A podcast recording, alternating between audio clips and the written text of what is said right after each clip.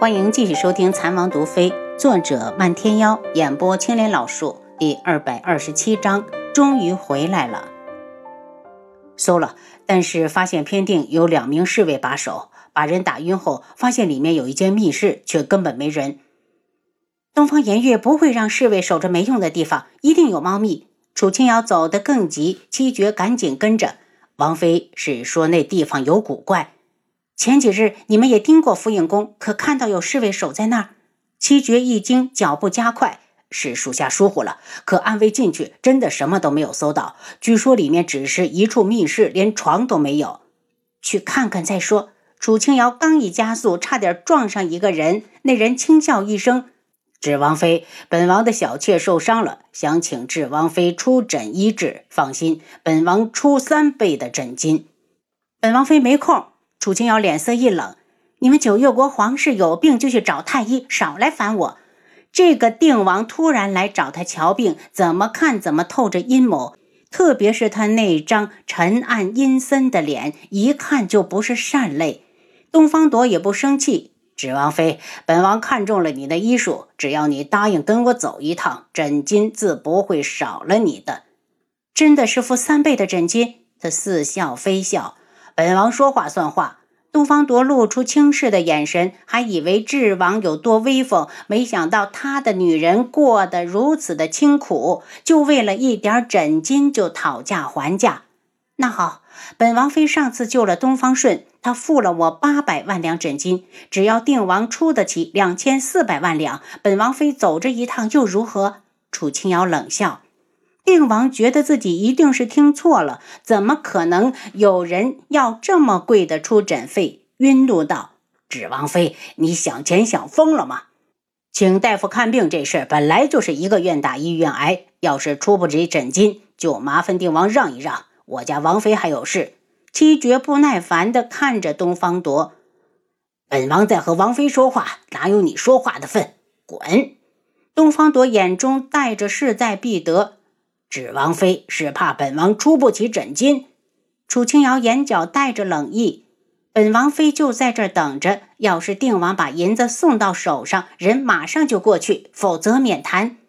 定王一僵，指王妃，你未免狮子大开口了些。本王妃的诊金就是这么贵，没人求你让我去医。楚清瑶脸上带着怒色，七绝，把他给我拦下。我看谁敢！我是定王，你们要是敢在都城对本王动手，就是行刺皇子。东方铎自以为有着倚仗，定王楚清瑶大喝一声，一步靠近东方铎，在他还没反应过来时，一根浸过麻醉剂的银针已经狠狠地扎进他的身体。东方铎晃了两晃，一头栽倒。七绝将他踹给后面的暗卫，把这个人送回去。他跟着王妃绕过皇宫门口，来到侍卫很少的冷宫附近，翻进去后，快速的走出冷宫范围。因为前面的宫女太监渐渐多起来，两人花了不少的时间才来到了福影宫。到了福影宫，两人刚躲好，就看到东方颜月一脸狰狞的从房里出来，问着院子里的宫女：“我大皇兄昏迷过去了没有？”得到肯定的答复后，他马上对着宫女道：“你们把院子给我守好了，不准放任何人进来。”话落，他就直奔偏殿而去。七绝低声道：“主子，暗卫发现的密室就在偏殿里。看东方颜月气势汹汹的模样，分别里面有情况。可为何暗卫毫无发现？等东方颜月进入偏殿，立刻奔过来一名暗卫，见过王妃，可查到被关着的是什么人？”七绝赶紧问，暗卫摇头，属下一直没离开过。皇后被砍头之后，东方颜月就把尸体收了回来。东方顺随后跟来，可是进了房里就一直没出来。听宫女们说话，好像是被公主下了药，已经昏迷。你守在外面，我们进去看看。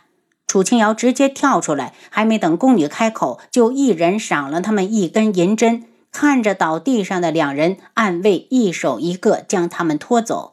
进了偏殿，发现里面空空如也。七绝带路直奔密室，一打开密室，见里面和暗卫检查时一模一样，根本没人。楚清瑶一愣，不是说有侍卫守在这里，现在怎么没人了？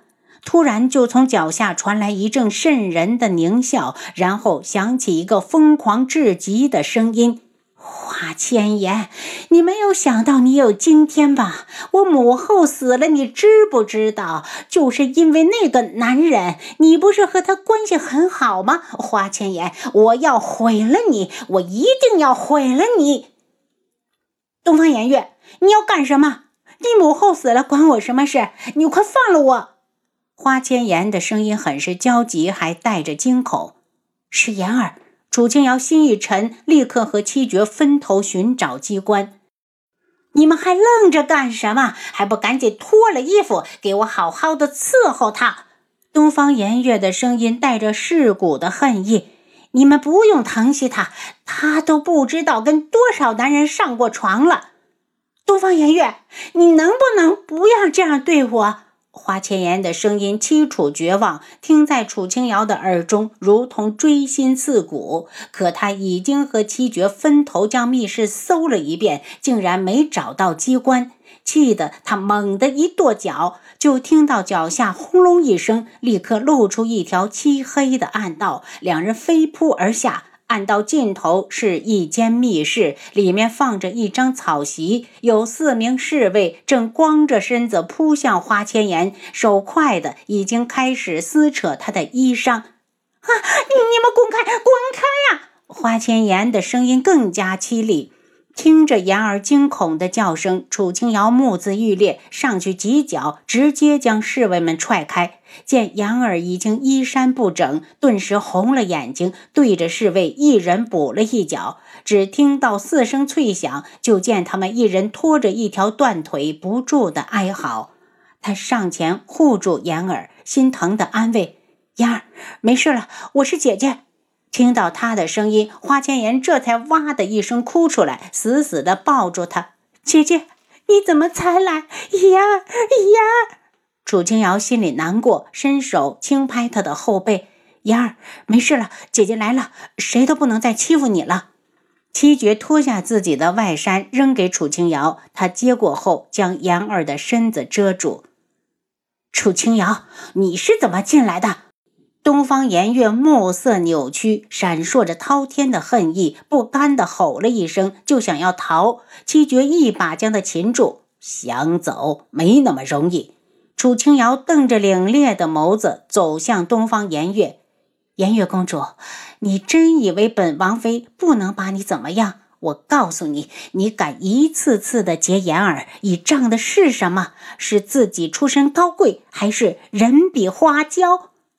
他一步步的走来，脸色铁青，如同地狱中走出来的修罗。东方颜月两腿一软，差点坐下。他想要躲，却被七绝狠狠地固定住，只能尖叫着大喊：“楚清瑶，你别过来！你别过来！别过来！颜儿让你放过他时，你放了吗？对付你这种人，本王妃有的是法子。”楚清瑶从系统里拿出前几天在青楼顺来的催情药，捏开东方颜月的嘴巴，就给他灌了下去。你给我吃的是什么？我不吃！见他还想往外吐，楚清瑶脸上挂着一丝残忍的冷笑，亲手将他扒得一丝不挂。东方颜月，你为妍儿准备的这一切，都将成为你自己的盛宴，好好享受吧。七绝，放开他，把妍儿抱出去。他开口。七绝一松手，他马上一个过肩摔，将东方颜月撂倒在地上，冷笑着又给他灌下一瓶合欢水。两瓶药下肚，东方颜月的脸颊立刻变得潮红，双眼也变得媚态十足。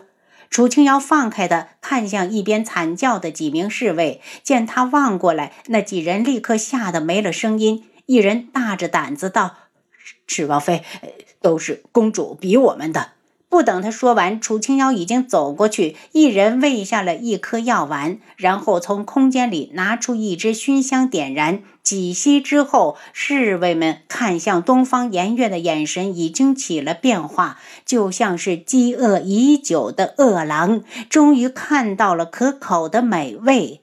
他大步走出密室，好心的将门关好。和暗卫们会合后，几人立刻离开皇宫，直奔古武门分舵。门下弟子立刻将花希墨和方简寻了回来。